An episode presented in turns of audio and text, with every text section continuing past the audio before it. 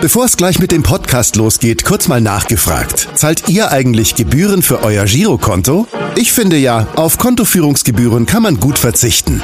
Deshalb wird dieser Podcast auch von der Sparda Bank Hamburg präsentiert. Dort gibt's nämlich das kostenlose Gehaltskonto für 0 Euro. Mein Tipp?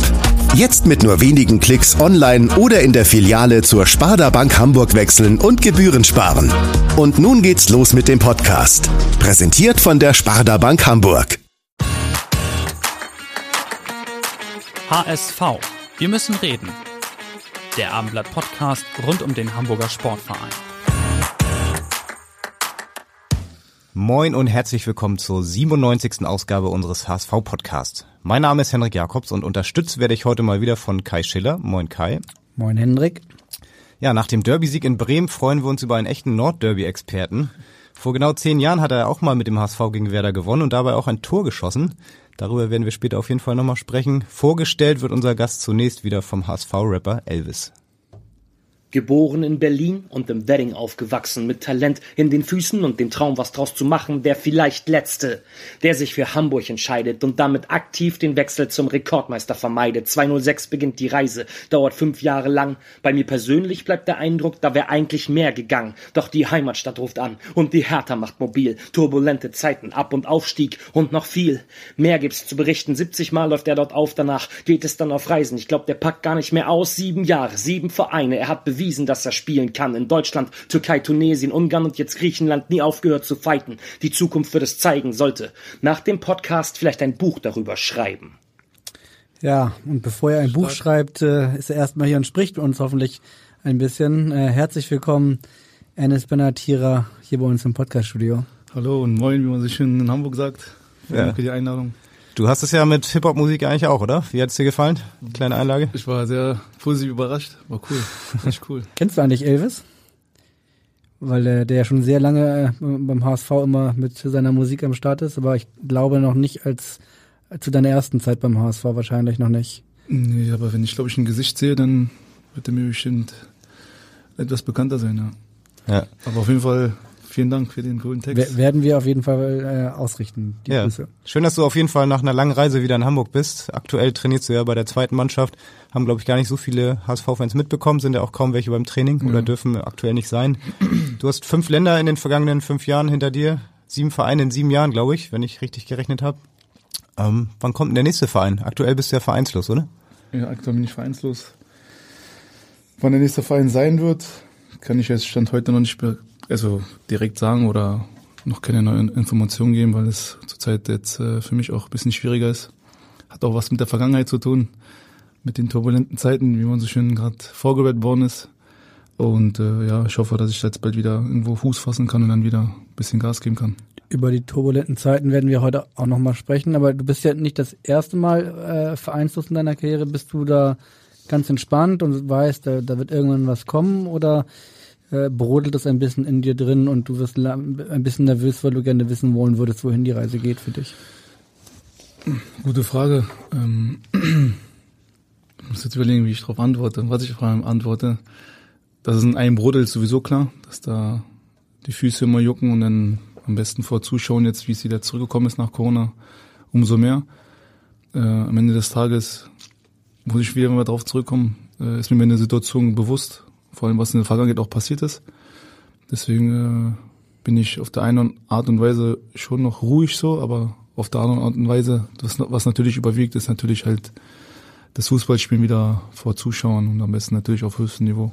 Wie war denn das jetzt in der Transferperiode? Gab es Anfragen, die oder mit denen du dich auch konkreter beschäftigt hast? Ja, gab es. Ähm, ich weiß gar nicht, ob ich es hier so erzählen darf, aber ich Wir sind, ja unter, mal wir, raus. wir sind ja unter uns, genau. Ja, genau. Äh, es stand, es war ein Thema, zu Hertha zurückzukehren. Äh, da wäre auch, glaube ich, die eine oder andere Bombe geplatzt. Äh, wäre auch, glaube ich, eine coole Geschichte, gerade nach Kevin Prince Boateng, der da auch zurückgekehrt ist. Wollte er dich gleich mitnehmen? nee, nicht direkt, aber ich war ja eher mit, äh, mit einem Freund von mir, Zecke 9 auf dem Kontakt die ganze Zeit. Habe ich auch mit Paul Dardai getroffen, hatte auch Kontakt zum Freddy Bobic gehabt, aber am Ende des Tages äh, hat es leider nicht funktioniert. Äh, Kannst du sagen, woran es lag? Also ähm, ich gehe mal davon aus, du wärst gerne, oder? Ich, natürlich, äh, aber da muss ich leider stillschweigen, wo wir vereinbart, aber am Ende des Tages sollte es nicht sein, was natürlich für mich äh, eine krasse Geschichte gew gewesen wäre. Natürlich auch äh, hatten die Fans da einen Einfluss gehabt, die das auch extrem gepusht haben. Und äh, ja, habe auch äh, eigentlich alles links und rechts liegen gelassen, weil ich mich eigentlich nur darauf halb fokussiert habe auf diese Sache. Bin ein gewisses Risiko eingegangen, aber am Ende des Tages äh, haben diese 20 Prozent Risiko überwogen als die 80 Prozent, die sicher waren, sage ich mal so. Mhm. Ja, schade eigentlich. Du lebst ja auch noch in Berlin, ne? hast da noch eine Wohnung und äh, kommst Ja, jetzt aktuell immer für die Trainingswoche nach Hamburg. Genau, ich bin ja Berliner, habe meine Wohnung und pendel jetzt zwischen Berlin und Hamburg gerade. Ähm, wie hast du es in der Transferperiode gemacht? Du hast, wenn ich das richtig in Erinnerung habe, du hast keinen Berater, also machst du da die Gespräche, führst du die alle selbst oder hast du da jemand, der dir ein bisschen hilft? Nö, also ich bin, glaube ich, jetzt in eine Situation gekommen seit ein, zwei Jahren oder drei Jahren, in der ich jetzt nicht unbedingt einen direkten Berater brauche, weil in diesem Haifischbecken oder in diesem, äh, wie soll ich es nennen, ähm, in diesem Bereich, wo ich mich jetzt in den letzten Jahren aufgehalten habe, war das alles so ein bisschen so ein Selbstläufer, da melden sich die Leute auch bei sich, bei dich, also bei dir selber persönlich so mehr oder weniger. Da brauchte ich jetzt keinen direkten, weil halt derjenige, der mich halt kontaktiert hat, selber schon eine Art Berater oder Vermittler war.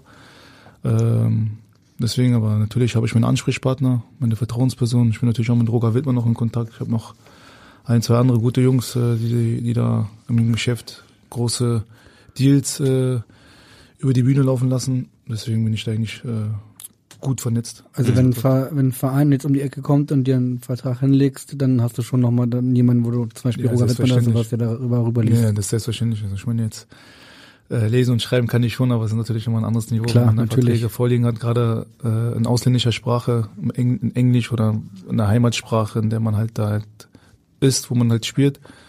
Und äh, da lässt man noch drüber, noch, noch mal drüber, drüber schauen, ist klar. Zockst du jetzt so ein bisschen dann, dass sich vielleicht irgendwo nochmal eine Situation ergibt, weil sich jemand verletzt oder denkst du, dass dann ähm, so in der Winterpause dann die nächste Möglichkeit entsteht? Ja, Es ist auch immer so eine Sache, Winterpause, ich glaube, ist, ist sehr, sehr schwer, weil ich glaube, dass in der Winterpause die Vereine dann schon Spieler suchen, die dann natürlich intakt in einer Mannschaft dann vielleicht dort nicht so zum Zuge gekommen sind, aber trotzdem in einer intakten Trainingswoche äh, integriert sind, als jetzt bei einem Spieler, der jetzt mehr oder weniger vereinslos ist, gar nicht in einer Mannschaft drin ist. In meinem Fall habe ich natürlich jetzt Glück, äh, dank Horst Hubrich halt immer in einem ja, Mannschaftstraining dabei zu sein, äh, in meinem Rhythmus zu bleiben. Äh, das eine oder andere Spiel würde mir, glaube ich, auch schon gut tun. Ja? Äh, aber ansonsten fühle ich mich sehr, sehr gut. Und äh, glaube, nach meiner Erfahrung ist es natürlich erstmal so, dass man da schon ein bisschen Glück haben muss im Winter, ähm, dass man da dann irgendwo reinrutschen tut. Du hast eben gesagt, dank Horst Rubisch, ähm, du kennst ihn ja schon sehr, sehr lange. Wie war das? Hast du ihn einfach angerufen und gesagt, pass auf, ähm, ich bin im Moment vereinslos und bräuchte irgendeine Möglichkeit zu trainieren. Äh, wie siehst du die Chancen bei HSV 2 mitzutrainieren? Oder hat er sich von sich ausgemeldet? Wie war das? Ne, ich habe ihn angerufen. Äh, wir hatten immer mal wieder Kontakt so. Habe ich ihm, habe ich ihn angerufen, haben uns ausgetauscht und er hat es dann direkt angeboten und habe dann natürlich dankend die Sache angenommen. Ähm, ja, dafür bin ich ihm sehr, sehr dankbar natürlich. Man, das natürlich verbindet einen die, so die Vergangenheit. Ja, Horst Rubisch ist auch ein Typ, äh, für den ich auch durchs Feuer gehen würde, weil er auch von seiner Art und Weise, von seiner Persönlichkeit, äh, die Mannschaft dann noch, oder Spieler natürlich auch so greifen kann. Äh, ja, es schwierig ist beim zweiten Trainer sowas schon gefühlt zu haben. Deswegen ist es eine, eine andere Beziehung, die ich zu ihm habe. Ich weiß nicht, wie es von ihm zu mir ist, aber äh, das ist halt so, was ich über Horst Rubisch sagen kann. Ja, ihr habt ja, du hast die Vergangenheit gerade angesprochen. Ich denke da vor allem an die Europameisterschaft mit der U21 2009, als ihr im Finale gegen England 4 zu 0 gewonnen habt und Europameister geworden seid. Ähm, ja, daran denkst du wahrscheinlich auch, oder? Wenn du so an Horst Rubisch denkst. Ja, nicht nur, nicht nur das allgemein. Also auch vorher kannte ich Horst Rubisch schon, aber natürlich war das so der Höhepunkt der Nationalmannschaftskarriere in, der U, in den U-Mannschaften von Deutschland. Ähm, haben wir auch etwas Historisches geschafft, weil wir die Ersten waren, die es geschafft haben. Ja. Auch eine überragende Mannschaft, wenn man so sieht, wer alles dabei war, war das schon. Ich will direkt mal vorlesen. Manuel Neuer im Tor, Mats Hummels, Sammy Kedira, Jerome Boateng, Mesut Özil, Benedikt Hövedes, also gleich sechs Weltmeister von 2014 in Brasilien waren dabei. Fragt man sich, warum du eigentlich nicht Weltmeister geworden bist. Oder? Ja, das fragen mich viele, aber nee, also ja, es, ich weiß auch nicht mal so direkt, was ich darauf antworten soll, weil als Außenstehender kann man immer leicht sagen, er hat das gemacht, er hat dies gemacht oder in der Öffentlichkeit wird dann immer natürlich dann das eine oder andere dann immer so dargestellt, wie man halt dann dargestellt wird.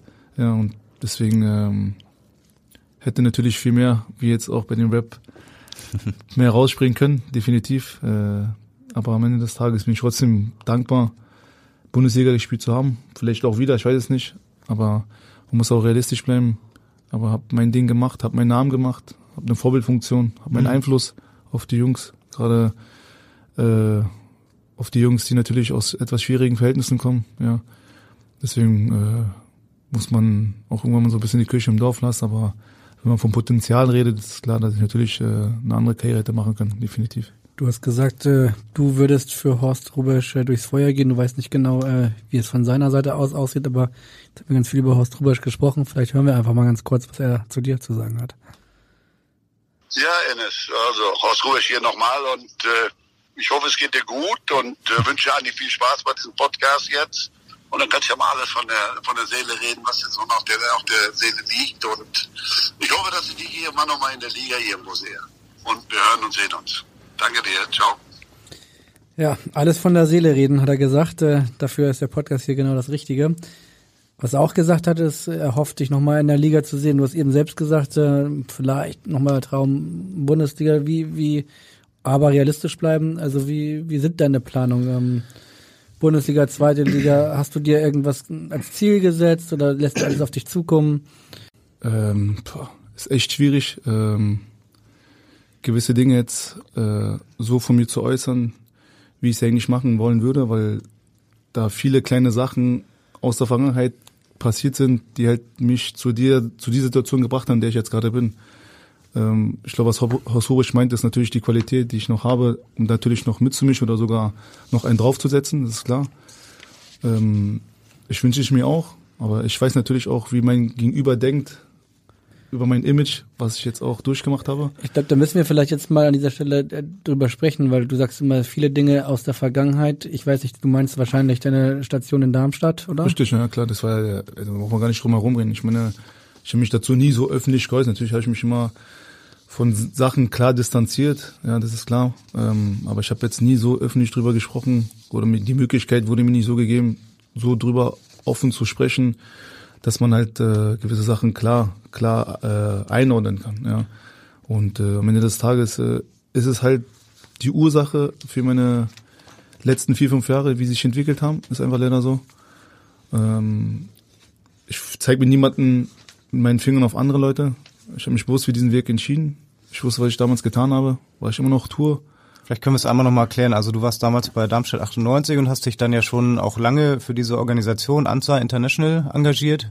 Hast damit Wasserprojekte ja in Afrika und ich glaube Palästina auch ähm, unterstützt. Und dann irgendwann ist, glaube ich, der Verfassungsschutz auf diese Organisation aufmerksam geworden und hat dann in Nähe zu einer Salafistengruppe festgestellt, die, ähm, diese Organisation hat ja mit dir geworben und daraufhin bist du dann so ja, in diesen Blickpunkte gerückt und ähm, daraufhin dann ja auch bei Darmstadt 98 ähm, in die Schlagzeilen geraten und daraufhin kam es dann ja auch zur Trennung, oder? Ist das so oh, ungefähr richtig? Also wenn ich euch alles erzähle, sitzt wie noch eine Woche hier. Deswegen ist es für mich wirklich sehr, sehr schwierig. Ähm, also wir können drüber reden, das ist gar kein Problem für mich, aber es sind viele Sachen, die, die man verstehen muss, warum die Dinge sich so entwickelt haben, wie sie sich entwickelt haben. Und ähm, dass ich dann immer so dargestellt worden bin, als ob ich irgendein Werbekopf für, für eine Organisation gewesen bin, das fand ich immer so ein bisschen unglücklich. Das hat dann auch mal so den Eindruck geweckt, dass ich dann irgendwie so ein sturer Kopf gewesen wäre und ich nicht einsehen wollte, dass das so ist, wie es ist. Aber das war in dem Fall ja nicht so. Ähm, ich habe, es stimmt, mit Anza International äh, über ihre Quellen halt meine Projekte, meine eigenen Projekte, für die ich äh, mich auch eingesetzt habe, äh, unterstützt. Ja. Und, äh, Welche waren das? Kannst du das sagen? Das erste Projekt war ja dieses äh, Gaza-Projekt in Palästina. Ja, das war eigentlich doch das Projekt, was so, glaube ich, eher so das Dorn im Auge für einige Leute da im, im Kreis Hessen gewesen ist. Äh, hat politische Gründe. Ähm, muss auch natürlich vorsichtig sein, was ich jetzt hier von mir gebe, weil Hinterher kann es mal nach Verschwörung heißen oder was auch immer, aber im Endeffekt kennt keine Situation, kennt niemand seine eigene Situation besser als er selbst. Und ähm, ich habe mir nie was zu Schulden kommen lassen. Ich wurde nie angezeigt, ich wurde nie angeklagt. Ja, Aber dass man mich dann mit Sachen beworfen hat, äh, Aber weil das ja äh, erstens relativ lange her ist und zweitens, glaube ich, die meisten Hörer gar nicht genau wissen, was gemeint ist. Vielleicht sagst du einfach, äh, um welches Projekt ging es, also was wurde dir vorgeworfen, beziehungsweise was hast du, welches, äh, was hast du mit diesem Projekt bezweckt, wenn du das erzählen Also mein, das hat alles so angefangen, dass es äh, bei mir, meiner Familie, meiner Religion halt so ist, dass äh, ich äh, einmal im Jahr die Abendsteuer abgeben möchte. Ja. Ähm, ich habe immer geguckt, weil es dann schon ein Batzen Geld war, äh, was ich dann auch äh, spenden wollte oder musste in Anführungszeichen.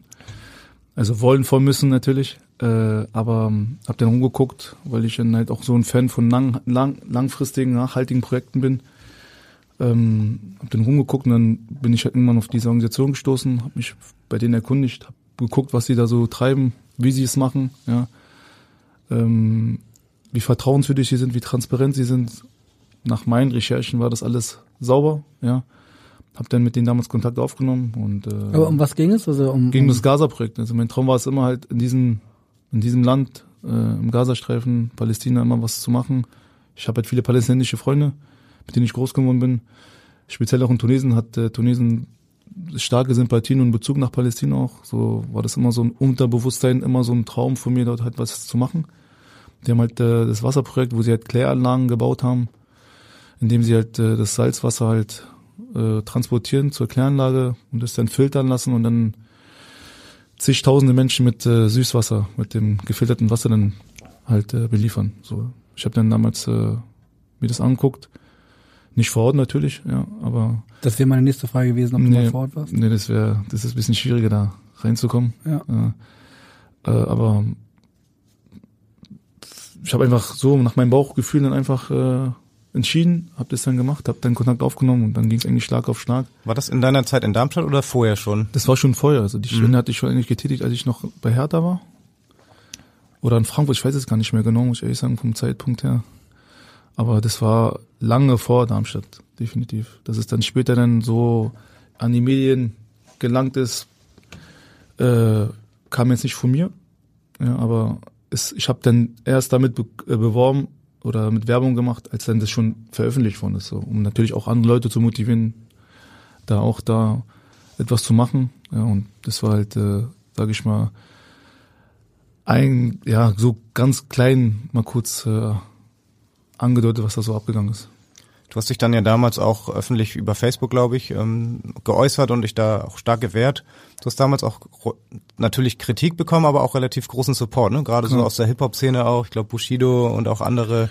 Das war wahrscheinlich auch ein schönes Gefühl für dich, oder? Da Ja, natürlich. Also ich meine, so aus dem Fußvolk, wie man das jetzt äh, so nennen darf, äh, habe ich, glaube ich, gefühlt so 99 Prozent Support bekommen. Ja, und dass dann natürlich so Künstler aus der, aus, aus, ja, aus der Musikbranche oder aus dem, aus dem Schauspiel, aus der Schauspielbranche auch da mich supportet haben und mich unterstützt haben, äh, war natürlich schön, aber am Ende des Tages hat es mich hat's, hat's mir nicht gebracht, weil es sind keine Vereinsverantwortliche oder, oder irgendwelche Trainer oder irgendwelche Leute, die da halt da was zu sagen haben und die das dann so ein bisschen abwehren können. Ich war einfach gefühlt jetzt hinterher gesagt einfach zum falschen Zeitpunkt am falschen Ort. Ich weiß nicht, wie es wäre, wenn ich in einem anderen Bundesland gewesen wäre. Ja, ob das dann auch so hohe Schlagzeilen äh, mir eingebracht hätte, aber am Ende des Tages wusste ich, was ich getan habe. Ja, ich kann in den Spiegel schauen. Ja, das habe ich schon mal klar kommuniziert. Ich habe mich nie irgendwie versteckt oder nie irgendwie Leute abgewiesen, mit denen ich nicht reden wollte. Ganz im Gegenteil. Ich habe immer offen und ehrlich direkt mit Leuten kommuniziert und habe mich nie wie so wie es immer so schön heißt, kein Kommentar oder so ein Quatsch, ja, dass man immer so denken kann, äh, äh, der hat da doch vielleicht was zu verstecken. Ja. Und für mich war es auch sehr, sehr schwierig, weil selbst wenn ich mich da hingestellt hätte und alibimäßig gesagt hätte, okay, ich, ich distanziere mich von meinen Projekten, dann hätte ich ja indirekt diese Lügen, die sie dann öffentlich indirekt mit mir in Verbindung gebracht haben, bestätigt. Und das wollte ich einfach nicht. Ja. Und ich habe dann damals so eine Reise gemacht, äh, mit denen zusammen auch in Ghana. Äh, da haben wir die Waisenhäuser besucht und äh, finanziert, auch meinen Brunnen damals, die Brunnen, die, die, die wieder, äh, die, die über meine Foundation dann halt gespendet worden sind, äh, auch äh, besucht. Ja. Da habe ich halt Sachen gesehen, die mich dann schon krass gebrandmarkt haben. Ich glaube, hätte ich diese Reise damals nicht gemacht, hätte ich glaube ich schon irgendwie einen Weg gefunden oder einen Weg ge gewählt, wo alle Parteien zufrieden gewesen wären und ich dann einfach so mit einem blauen Auge davongekommen wäre. Aber ich kam dann gerade frisch so voll gebrandmarkt, habe da irgendwelche Kindersklaven da befreit das ist heftig, wenn man so sieht. Ich habe die Kinder. In Ghana jetzt. Ja, aber habt ihr Kinder? Ja, habt ihr Kinder? Ja, ich habe einen Sohn. Sohn? Ja, Ich nicht. Also, ich habe leider auch noch keine Kinder, aber ich habe genug Nichten und Neffen. Ja, aber wenn man dann so Kindersklaven sieht, Sklaven, das nimmt man erstmal gar nicht wahr, weil Sklave, das, der Begriff Sklave kennt man nur aus den Filmen oder aus den Büchern oder aus, aus dem Geschichtsunterricht. Dann nimmst du erstmal den Kopf gar nicht an. So, das heißt, okay, dann siehst du einfach Kinder, die ackern da mit so Macheten da in der Hand. Und dann siehst du die da arbeiten so. Dann denkst du dir, okay, krass, erstmal, ah, die helfen ihren Familien schon so früh, find's eigentlich cool so, aber dann hörst du, das sind gekaufte Menschen. So. Und das, das sind so, ich fand Akbar Blushi auch, größte Emil-Slum der Welt. Kann man noch äh, bei Wikipedia eingeben. Es war auch heftig, was ich da gesehen habe. Also ich kann nicht wirklich viele Dinge erzählen. Das lief Aber- dann auch noch über diese Organisation oder? Ja, ich wollte dann vor Ort. Das war die, das war dann auch so für mich so ein Test zu sehen, wie es denn vor Ort auch abläuft, so. Ja, weil, wie gesagt, ich konnte zu dem Zeitpunkt auch nicht offiziell über, über die NS Tira Foundation auch äh, werben, weil ich durch diese ganze Bürokratie auch in Deutschland dauert es ja auch so ein bisschen beim Notar. Dann soll das abgeändert werden, der Absatz muss dahin und keine Ahnung was. Deswegen lief es immer so in Kooperation, Anführungszeichen, mit Anzahl International. Ja, und deswegen kam ich dann auch gerade frisch zurück da von dieser Reise, voll gebrandmarkt. Ich, ich träume heute immer noch davon. Ja. Wie lange Das- warst du da? Ich war, das war meine Winterpause, die ich damals genutzt habe. Äh, da war ich unterwegs mit denen. Genau. Als du bei Darmstadt unter Vertrag warst. Genau. Wieder mit, mhm. Genau. Hab dann auch den Afrika Cup damals auch abgesagt. Deswegen auch, muss ich ehrlich sagen. Ich bereue das so ein bisschen auch, weil ich habe noch nie einen Afrika Cup gespielt, was eigentlich immer so ein Traum war. Aber ich weiß nicht, ich habe mich da irgendwie so hingezogen gefühlt und ich wollte es einfach sehen, auch für mich. Weil das dann so schon vorher angefangen hat mit diesen ganzen Schlagzeilen in Anführungszeichen. Und ich wollte einfach unbedingt diese Reise auch machen. Ich habe durch die Nationalmannschaft auch schon viel Leid und Elend gesehen durch die Nationalmannschaft. Äh, aber so, wenn man speziell sich nur darauf konzentriert und nur deswegen auch irgendwo hinreist zu diesen bestimmten Orten, dann ist das, äh, boah, also das ist schon heftig. Das ist schon, das ist eigentlich, das sind eigentlich Sachen, die man nur aus dem Fernsehen kennt. Gibt's diese, äh, also ist die Zusammenarbeit heute noch aktiv? Also unterstützt du weiterhin Projekte oder? Nee, also ich, also ich wurde ja leider Gottes auch äh, jetzt verboten auch, äh, meine Foundation, aufgrund der damaligen Zusammenarbeit mit International. Und das, was mich auch immer so ein bisschen gestört hat, dass ich natürlich auch in der Öffentlichkeit immer als Bauernopfer dann auch immer so namentlich immer erwähnt worden bin, was mich extrem gestört hat, weil ich auch deswegen auch nie öffentlich drüber reden wollte, weil ich halt nicht immer auch die Leute so immer wieder dran erinnern wollte, was damals gewesen ist. So. Gerade auch Trainer oder irgendwelche Manager oder irgendwelche Vereinsverantwortliche. Und das war immer so mein Problem, warum ich auch immer gezielt immer so ein bisschen, was das Thema betraf, immer mich immer so ein bisschen zurückgezogen habe. Weil ich mich ja schon klar und deutlich immer wieder von irgendwelchen extremistischen, salafistischen oder was auch immer äh, äh, Gedankengänge mich immer ganz klar distanziert habe. Also das ergibt auch keinen Sinn. Ich habe einen Bambi gewonnen, ich habe Lorios gewonnen. Ich war beim bei, dem, bei der DFL Integrationsbotschafter auch. Diese ganzen Integrationskampagnen, da war ich ja der Erste in der Bundesliga mit Neuer damals, mit Gündogan. Und deswegen wussten auch die Leute, dass es auch Quatsch ist und das auch gar nicht zu mir gepasst hat. Auch mein Lifestyle, das, das ist so, Bereust du denn heute, dass du damals dich vielleicht dann doch nicht stärker distanziert hast von dieser ganzen? Ich habe mich schon von ersten Tag an ganz klar distanziert. So, aber das ging ja nur darum, dass ich einfach die Menschen, die über meine, über mein Geld, über meine Projekte, das alles lief, ich einfach das nicht stoppen wollte. Ich habe es einfach nicht eingesehen. So, warum sollten jetzt 10, 20.000 Kinder, in Anführungszeichen Menschen, kein Wasser bekommen oder keine Schule, also keine keine Ausbildung bekommen? Das war für mich so, für mich so das, der primäre Gedanke, den ich da hatte. Ich wusste, dass Fußball irgendwann vorbei sein wird, so. Ähm, was ich hinterher jetzt sagen kann, ist, dass natürlich äh, ich wusste, dass wenn ich es durchziehen werde, dass es auf mich, dass auf mich harte Zeiten zukommen würden, so. Die dann ja auch kamen, ne? Ja, aber dass es dann so mir um die Ohren fliegt, hätte ich jetzt auch nicht gedacht. Also es war wirklich so heftig, dass die Leute mit mir gar nichts zu tun haben wollten. Also nicht so Trainer oder irgendwelche Männer, die mich kannten, die mir eigentlich immer auf gut Deutsch gesagt den Arsch in den Arsch gekrochen sind, mir nicht mal an den Tisch sitzen wollten. Was mich mal interessieren würde, so, so jemand wie Horst Rubesch, mit dem du so ein überragend gutes Verhältnis hast, hast gerade gesagt, du wirst mit ihm durchs Feuer gehen. Fragt er eigentlich mal nach oder ist es ihm, äh, redet ihr gar nicht darüber? Weil er sagt, das hat nichts mit dir zu tun oder wie auch immer. Natürlich fragt er nach, ist ja klar. Ich meine, er vertritt ja auch einen Verein. Hamburger SV ist ja nicht irgendein Verein, ist ein großer Traditionsverein, der mir auch sehr, der mir auch sehr nahe liegt, ja. Ähm, ich kann mal nur das wiederholen, wie ich zu dieser Thematik stehe, wie meine Gedanken dazu sind und was Fakten sind. So, mehr kann ich dazu nicht machen. Wie es dann von außen dann auf mich eingedroschen worden ist, das kann ich nicht so beeinflussen. So. Und Ende des Tages muss man einfach gucken, was, was, was die Wahrheit ist und was die Lüge ist. So, ich stehe hier für euch, weil das ist keine kleine Sache, mit, mit der man in Verbindung gebracht worden ist. Wir reden hier über Terrorismus. Ja. Ich meine, wenn da wirklich was Rares dran gewesen wäre oder ich irgendwas so in der Art unterstützen wollen würde, dann bin ich, schnell, bin ich schneller, als ich links und rechts gucke, in, in U-Haft. Also, hm. Deine Wohnung ist ja, glaube ich, vor zwei Jahren auch nochmal durchsucht worden in Berlin. Ähm, hat sich das jetzt eigentlich mittlerweile alles erledigt oder laufen da noch irgendwelche ähm, Nee, das hat sich eigentlich alles erledigt. So schon, schon damals schon. Also die, die waren ja bei mir in der Wohnung nicht wegen mir, sondern wegen Anzahl International. So. Mhm. Und ich wurde dann wieder in der Öffentlichkeit so rüber oder so dargestellt, als ob ich irgendwas äh, zu verstecken oder zu verheimlichen hätte. Aber es war ja dem so. Da habe ich mich auch klar geäußert. Direkt hinterher habe ich auch klar Stellung bezogen. So. Deswegen, also wie gesagt, es ist jetzt so ein komplexes Thema, ähm, wo es auch für mich nicht einfach ist, äh, alles klar so zu äußern oder auch äh, euch zu erklären, weil da viele Sachen äh, dabei sind, die man auch verstehen muss, politisch verstehen muss. Ja. Und äh, ich musste mich auch mit vielen Dingen auseinandersetzen, so weil ich auch selber verstehen wollte, warum das so ist, wie es ist. So, warum, warum, warum mir indirekt äh, vorgeworfen worden ist, äh, irgendwelche Terrorgruppen zu, zu unterstützen. So, ja. natürlich hinterfragt man sich ja auch. Ne, es ist ja nicht so, dass ich jetzt einfach so naiv wie halt in der Öffentlich oder in der Außenwelt, in der Außendarstellung halt Fußballer rüberkommen. Dumm, naiv oder keine Ahnung was. Ja, aber es war dem so nicht. Deswegen. Wir sind ja natürlich kein äh, Politik-Podcast, deswegen können wir das nicht äh, bis in die letzte Tiefe führen und wollen es ja wahrscheinlich auch gar nicht, aber du sagst hier so, so Wörter wie äh, U-Haft und äh, wir haben normalerweise reden wir hier über Tore und und und und Dribblings und keine Ahnung was. Ich stelle mir das schwer vor. Also wenn du äh, wenn du darüber nachdenken ja. musst über solche Sachen.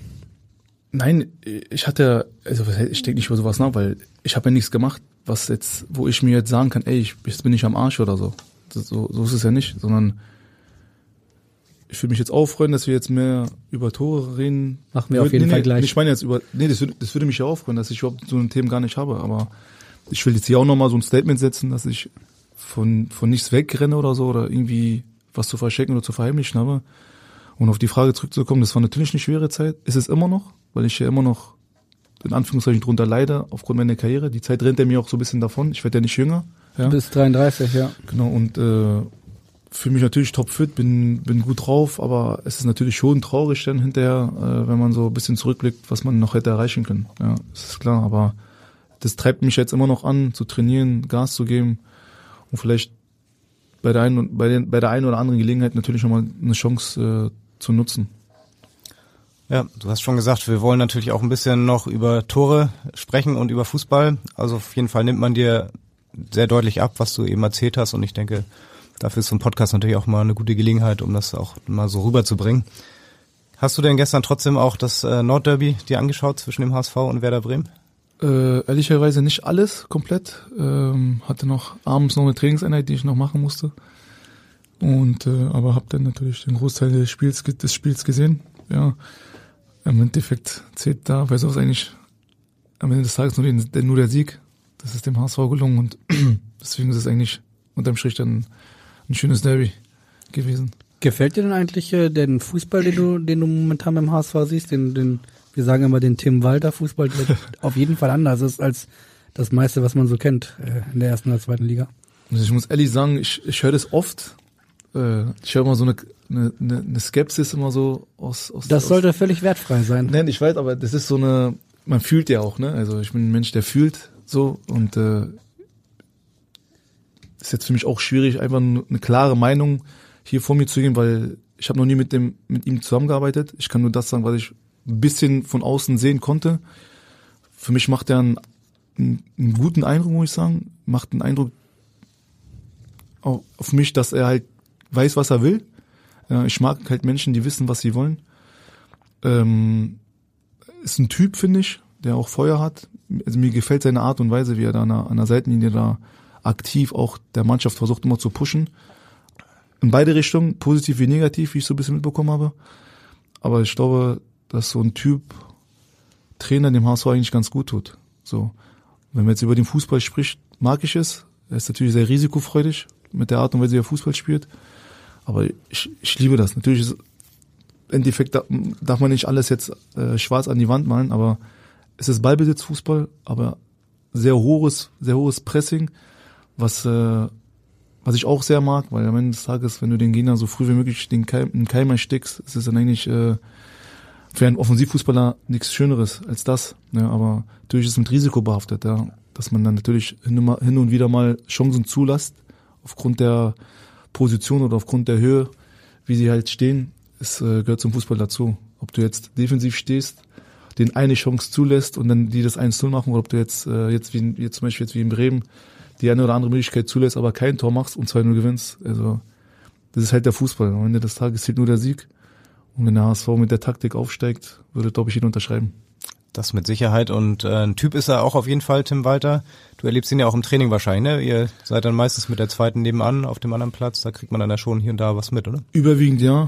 Äh, es ist dann immer so ab und zu mal parallel versetzt, 20 Minuten, eine halbe Stunde, so dass ich dann, wenn wir mal früher Schluss haben, ich mal kurz rüberschauen kann oder mitbekomme, wie er halt da mit der Mannschaft da arbeitet. Deswegen habe da mir auch das eine Spiel angeguckt gegen äh, äh, Groningen, glaube ich, war das. Mhm. Äh, da habe ich das erste Mal mir die Mannschaft ansehen können. Deswegen äh, war der erste Eindruck für mich einfach positiv und äh, hoffe und wünsche Hast du den, ja? der Stadt natürlich natürlich wieder die Bundesliga. Hast du den HSV überhaupt wiedererkannt, als du jetzt zurückkamst? Also Horst Rubisch ist jetzt ja da, der war damals ja gar nicht da, aber sonst ist, glaube ich, von deiner Zeit gar keiner mehr hier, oder? Ja, Miro, der Zeugwart, Ja. Miro Zadach, ja. ja, dann äh, der Zeugwart der zweiten Mannschaft, Manni natürlich. Ähm, der eine oder andere ist noch da, muss ich sagen, war ich auch überrascht, äh, dass ich noch gehalten habe. Sona, der Co-Trainer. Klar. So einer Üsal. Ja. Ansonsten, äh, nee, auch von den Spielertypen war das für mich auch erstmal komisch, ähm, die Mannschaft so zu sehen, weil wenn man an HSV denkt, denkt man natürlich immer an diese Zeiten mit den großen Namen, was ich auch immer indirekt mache, ja, weil ich ja ein Teil dieser, dieser Zeit war. Ähm, es, fühlt sich auf jeden Fall anders an, so, das kann ich dazu sagen. Es fühlt sich anders an, auch von den Charakteren her fühlt sich das anders an. Aber am Ende des Tages äh, kann man nur so kann man nur so viel machen, wie man halt auch Möglichkeiten hat zu machen. Deswegen glaube ich, äh, haben sie da jetzt, so wie sie gerade aufgestellt sind, gute Karten auf jeden Fall HSV wieder zurück in die Bundesliga zu führen. Einer dieser großen Namen von damals, äh, mit dem du zuletzt äh, auch beim, beim Nordderby vor, vor zehn Jahren auf dem Platz warst, der hat uns auch noch mal einen großen eine Frage zukommen lassen. Hey, Enes, du Maschine, a.k.a. Warrak, wie geht's, mein Junge? Alles okay, Digi? Hör mal, ähm, 2011 gewann der HSV gegen Werder Bremen und du wirst es in der 83. Minute eingewechselt. Kannst du dich noch an das Endergebnis äh, erinnern? Okay, mein Junge, halt die Ohren steif, bis denn. Ciao, Colin. Unvergleichlich, ne? Colin, Benjamin. Aus Namibia. Geil. Ja, er hat den HSV 2011 verlassen, in dem Jahr, wo ihr gegen Werder Bremen gewonnen habt und äh, Torschütze Ben Hatira zum, 4 zu 2, oder? ja, 3 zu Da- 2? Nee. sagen unsere Recherchen was anderes. Es war ein 4 zu 0 Ach, 4 Sieg zu 0. am Ende. Ja. 4-0 sogar. Der höchste Derby-Sieg des HSV seit 89. Ja, echt, ja? Ja. Ich dachte, wie komme ich auf die zwei Gegentore? Aber 4, 4 war ja richtig. Vier auf war jeden Fall. richtig, auf jeden Fall. 4-0, ja? Das war mal eine Ansage, ne? 4-0. Ich habe echt gedacht, wir haben 4-2 gewonnen. 4-0, ja, war ein schönes Tor. Hab an den Tor vorbeigespitzelt und dann habe ich den einen noch im Augenwinkel sprinten sehen, den Abwehrspieler von, von Bremen, habe ich ihn über ihn nochmal gelupft. Ja. Und jetzt dann so vorbeigerutscht und guckt nur den, den Ball so über sich rüber. War schön, ja. War, war, war ein schönes Erlebnis. Ja, und auch noch, auch noch große Namen dabei, ne? Im Laden Petric, unter anderem Heung-Min Son. Sie Roberto, Genau. Elia, war schon Ja, eigentlich in der Phase, wo es gar nicht mehr so gut lief. Also es war ja unter Armin Fee 2011. Ich glaube, wenige Wochen später wurde er dann entlassen. Mhm. Aber dieses Derby war nochmal so ein richtiger Ausschlag, oder? Was hast du noch für Erinnerungen? In der Ja, Erinnerung? natürlich. Ich glaube, jedes Derby ist äh, etwas, äh, etwas Schönes, etwas Intensives. Gerade Hamburg-Bremen, ja, hat man, glaube ich, gestern auch mal wieder gesehen. Äh, aber dann noch ein Tor erzielt zu haben, äh, bei diesem Ergebnis war natürlich umso schöner. Bei den berühmt-berüchtigten Derby-Wochen 2009, warst du da eigentlich äh, in Hamburg beim HSV oder wo warst du da verliehen? ähm, Nee, ich war, Duisburg? ich war nach Duisburg verliehen leider. Das war Also die hast du dann sozusagen nur aus der Zuschauerperspektive. genau, da war ich im. Stadion auch. Ja, das war das halbe Jahr, wo ich dann in Duisburg war. Leider hinterher, aber hat mir auch gut getan, weil ich spielen musste. Und äh, ja, das war ja so ein offenes Geheimnis, dass hin und wieder mal Spieler, vor allem die hochgekommen sind oder geholt worden sind, dann ab und zu mal schwierige Phasen hatten beim Verein. Ich erinnere mich zum Beispiel auch an Schubomoting, der danach keine so schlechte Karriere gemacht hat und den einen oder anderen gab es dann natürlich auch noch. Ist klar, ja. Ist leider so, wie es ist, aber am Ende des Tages äh, haben natürlich immer außenstehende Leute mal sich gefragt, wie kann so eine Mannschaft nie einen Titel gewonnen haben. Ja. Ich war zu dem Zeitpunkt sehr, sehr jung noch auch. Bin hier in Hamburg erwachsen geworden, habe dann auch mal so eine Einstellung gehabt, dass eigentlich der, der Krach und die Unruhe im Verein eigentlich nichts mit der Leistung auf dem Platz zu tun haben sollten, aber hinterher hat es schon Einfluss auf die Spieler, äh, die auch geholt worden sind. Ja. Also ist echt viel passiert damals auch in Hamburg. Ja, da kann man wirklich ein Buch drüber schreiben. Erinnerst du dich denn noch an das erste Kapitel, dein erstes Bundesligaspiel für den HSV? Ja, gegen Eintracht Frankfurt. Mhm. Ich Richtig. reingekommen. Ja. Habe eigentlich auch indirekt, glaube ich, das Tor vorbereitet auf Trochowski. Das haben wir jetzt nicht nochmal nachgeprüft, aber glauben wir dir sofort. Eingewechselt für Medi Madavikia. Ja, genau. Die Älteren erinnern sich. Eintracht, genau. Den, den gibt's übrigens auch noch beim HSV. Ne? Hast du den mal gesehen jetzt? Nee, den habe ich leider Zeit? nicht gesehen. Der ist, glaube ich, im Ochs, also der ist, glaube ich, in Norderstedt. Mhm. Äh, genau wie Basti Reinhardt auch. Mhm. Habe ich mitbekommen. Genau. Aber Medi Madavika, ja, Legende. Kleine Zaubermaus hinten rechts, immer marschiert. Ja. Und dein Trainer damals hast du natürlich auch noch Hüb Stevens, ja. richtig. Der Knorrer aus Kerkrade, ne? So Es sagt war, man. es war eine Art Vaterfigur. Aber bei mir war es so, dass dann eigentlich schon Wochen vorher ich immer wieder schon äh, reingeworfen werden sollte bei Thomas Doll, der sich am hinterher dann immer nicht so richtig getraut hat, wie ich es so mitbekommen habe, aber das war eigentlich nur eine Frage der Zeit. War ich 17, 18 Jahre, lief auch echt gut so im Training. Und deswegen sollte ich dann eigentlich schon in Bielefeld dann, bevor er entlassen worden ist, spielen. Habe dann die Testspiele von Anfang an gespielt, kann mich noch ganz gut daran erinnern. Und nach dem Bielefeld-Spiel wurde er dann, glaube ich, entlassen. Ja, direkt nach der Winterpause war das. das war auch, ich kann mich noch dran erinnern, das war ja auch extrem lang. Das ging ja bis nachts um vier die Diskussion da oben im Büro. Und dann war das dann so weiter. Und ihr wart da oder woher weißt Nee, du das haben wir mitbekommen, weil wir natürlich auch lange noch nach dem, nach der Niederlage im Stadion waren. Es war ein Auswärtsspiel. Oder ein Heimspiel, ich weiß es gar nicht mehr genau. Bielefeld müsste auswärts gewesen sein Auswärts. und dann Genau. Und dann sind wir auch sehr, sehr spät, wahrscheinlich zurückgefahren. genau, sind wir sehr, sehr spät zurückgekommen. Und jetzt hier, und dann waren die Lichter noch oben an. In die bei Büro. Bernd Hoffmann im Büro. Bernd Hoffmann, ja. Genau. Hüb Stevens hast du gerade angesprochen und den wollen wir natürlich auch nochmal hören. Oh. Hallo Enes, ich habe eine Frage. Wenn man die Gelegenheit hätte, was hattest du dann anders tun können in deiner Karriere? Fragt Hüb Stevens, wenn du die Gelegenheit hättest, was hättest du anders machen können?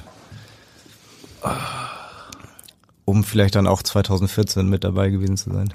Gab es da so den einen oder anderen Moment, wo du heute sagst, "Hm, da habe ich mich vielleicht für den falschen Vereinswechsel entschieden oder da habe ich vielleicht das Tor nicht gemacht oder Das, boah, das ist echt eine schwierige Frage.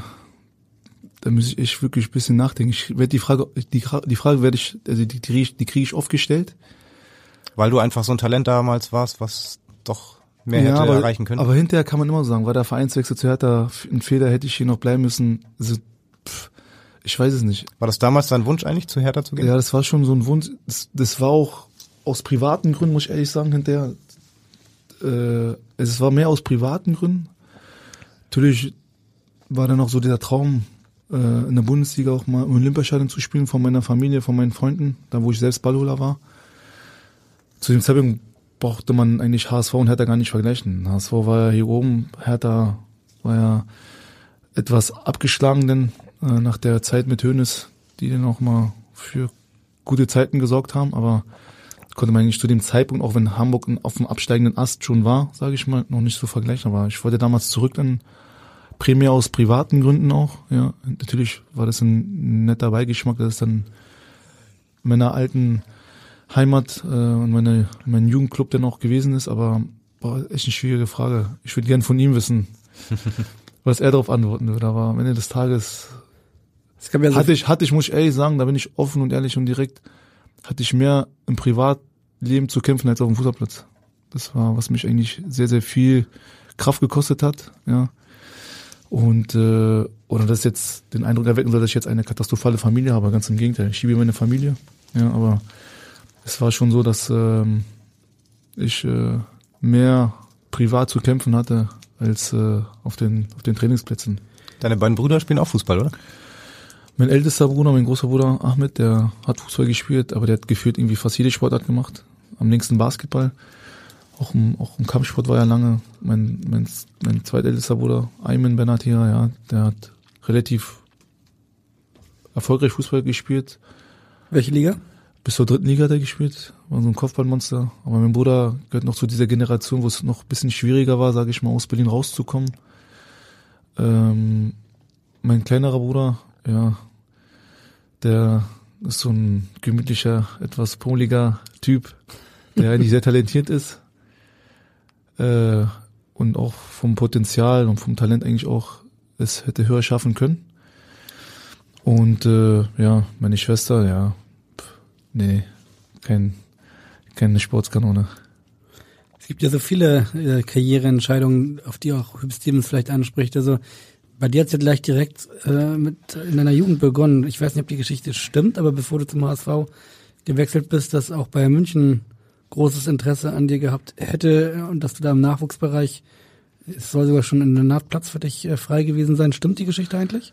Ja, ja, also ich glaube, Hermann Gerland, also ich habe ihn ja immer wieder in der Bundesliga getroffen, wenn wir mit Hamburg oder mit, mit Hertha oder Frankfurt dann halt gegen Bayern gespielt haben, hat er mir immer einen Arschtritt gegeben. Hat immer gesagt, du Verräter.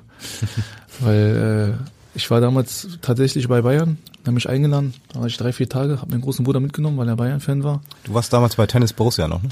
Ich war dann nach Hertha kurz bei Tennis Borussia, richtig. Äh, bin dann eingeladen worden. Ähm, ja, ich weiß nicht, ich, es hat mir schon gut gefallen dort, das große Bayern München. Aber es ging um einen, um einen Platz im, im Nachwuchs, ne? Im Nee, ich hatte, nee, nee, ich war, ich war ja schon für die Profis geplant auch. Äh, Hab dann, war ja noch jüngerer A-Jugendspieler, hab dann, hab dann bei der zweiten Mannschaft schon mittrainieren, mittrainiert. Du warst 17, ne? Ja, 17, genau. Und äh, war alles eigentlich schon geregelt. Ja, ich weiß nicht, ich, ich, das ist echt komisch. Ich, durch die Nationalmannschaft habe ich ja schon sehr, sehr relativ früh verschiedene Typen kennengelernt, ja, aus verschiedenen Bereichen oder aus verschiedenen Ecken von Deutschland. Aber woran ich mich immer erinnern werde, ist zum Beispiel das, die Konservation mit Gerd Müller. Ich habe ihn erstmal gar nicht erkannt. Ich kannte Gerd Müller nur von meinem Vater. Und da meinte damals die Frau Schweinberger zu mir, da sitzt der Gerd Müller. Und ich dachte mir, oh krass, das ist Gerd Müller. Aber mit einer Brille, so, so anders als, als auf den Videos, die ich so aus YouTube so kenne. Als, du- als du die drei, vier Tage äh, Ja, genau. in München warst. Genau, dann habe ich ihn gesehen und dann habe ich ihm gesagt, mein Vater ist ein großer Fan von ihm. Hm, Hat dann mir ein bisschen gequatscht, aber umso länger das Gespräch gedauert hat, umso weniger habe ich verstanden. Irgendwann habe ich gar nichts mehr verstanden, weil er auf Bayerisch extrem mit mir gesprochen hat. Und ich habe immer wie bitte gesagt. Ich habe ich hab so oft wie bitte gesagt, dass ich mir immer selber dumm vorkam und habe einfach mit dem Kopf immer ganz Zeit genickt. Und er hat aber auf eine, auf eine, auf eine Antwort gewartet und ich habe immer so mit dem Kopf genickt. Und dann ist er er immer, gefragt, kommst du jetzt? Kommst du jetzt? ja, dann ist er immer aufgestanden, richtig sauer und rausgegangen und hat, hat gedacht, hat rumgemeckert da, weil er dachte, ich wäre taubstumm oder so, keine Ahnung. Und dann kam die Frau Schweinberger damals rein und meinte, du hast den Gerd verärgert, du hast den Gerd verärgert. Ich sag, ich habe gar nichts gemacht, hab ich, nur- ich habe ihn nur nicht verstanden. So, das war so die Geschichte. Und das Schöne war, Geschichte. Das war so für mich so, Also hat so ein Gerd Gefühl- Müller dein, dein Wechsel zu Nein, gar nicht, aber so diese, dieses, ich weiß nicht, war, ich habe mich nicht so 100% wohlgefühlt, muss ich ehrlich sagen. Es war für mich komisch, weil ich war, ich war, ich war es ja gewohnt, immer unterwegs sein mit der Nationalmannschaft oder mit der Auswahl oder mit, mit den ganzen Jugendturnieren. Aber es war für mich komisch einfach. Und dann bin ich direkt nach Bayern hier zum HSV gefahren, haben mich auch eingeladen. Ich hätte mir damals aussuchen können, wo ich hingehen kann. So, es waren mal, kamen nur zwei, drei Optionen für mich in Frage damals. Was war noch außer HSV und Bayern? Ach, da waren viele, waren PSW, Ajax, waren damals Bremen, boah, das waren echt viele, viele Aber vor Ort warst du nur in Hamburg und München? Ja, das war, das waren eigentlich so die einzigen beiden Optionen, die für mich so in Frage gekommen sind, so vom, vom Prestige her, vom Namen her, so von der, vom, vom Reiz her auch so, ich weiß nicht. Und ich hätte auch Bayern zugesagt, habe eigentlich auch Bayern zugesagt. Dann meinte damals mein damaliger Manager Willi Kausch, komm, lass mal noch, noch mal unbedingt nach Hamburg fahren, der Bayersdorf ruft die ganze Zeit an. Dann sind wir hochgefahren und dann habe ich Thomas Doll gesehen, hat mir so den Kopf verdreht und bin ich direkt hingeblieben. Hat er vielen damals. Sagt Van der Vaart auch immer. ist ein Menschenfänger, ne? Der war schon. Ja, der war, also erstmal fand ich ihn als Spieler auch schon cool. Okay, da war ich sehr, sehr klein, so, aber die Art und Weise, wie er halt auch dann mit dem Ball umgegangen ist, so habe ich gesehen, dass das ein br- brutaler Kicker war. Wie er mit mir kommuniziert hat, das war, keine Ahnung, dann auch die Mannschaft war auch, das war schon äh, Kräfteaussagen, ne? so die Namen, die da damals da waren. Ich habe Barbares, Barbares gesehen, Bolarus habe ich gesehen, Van Beuten, so Beinig noch gesehen, so. Äh, es waren schon, waren schon Typen in der Mannschaft, die, die mich mehr gereizt haben als bei Bayern München, muss ich ehrlich sagen. Und Thomas so. Doll konntest du besser verstehen als Gerd Ja. Thomas hat mir hat direkt auf der richtigen Sprache mit mir gesprochen. Ja.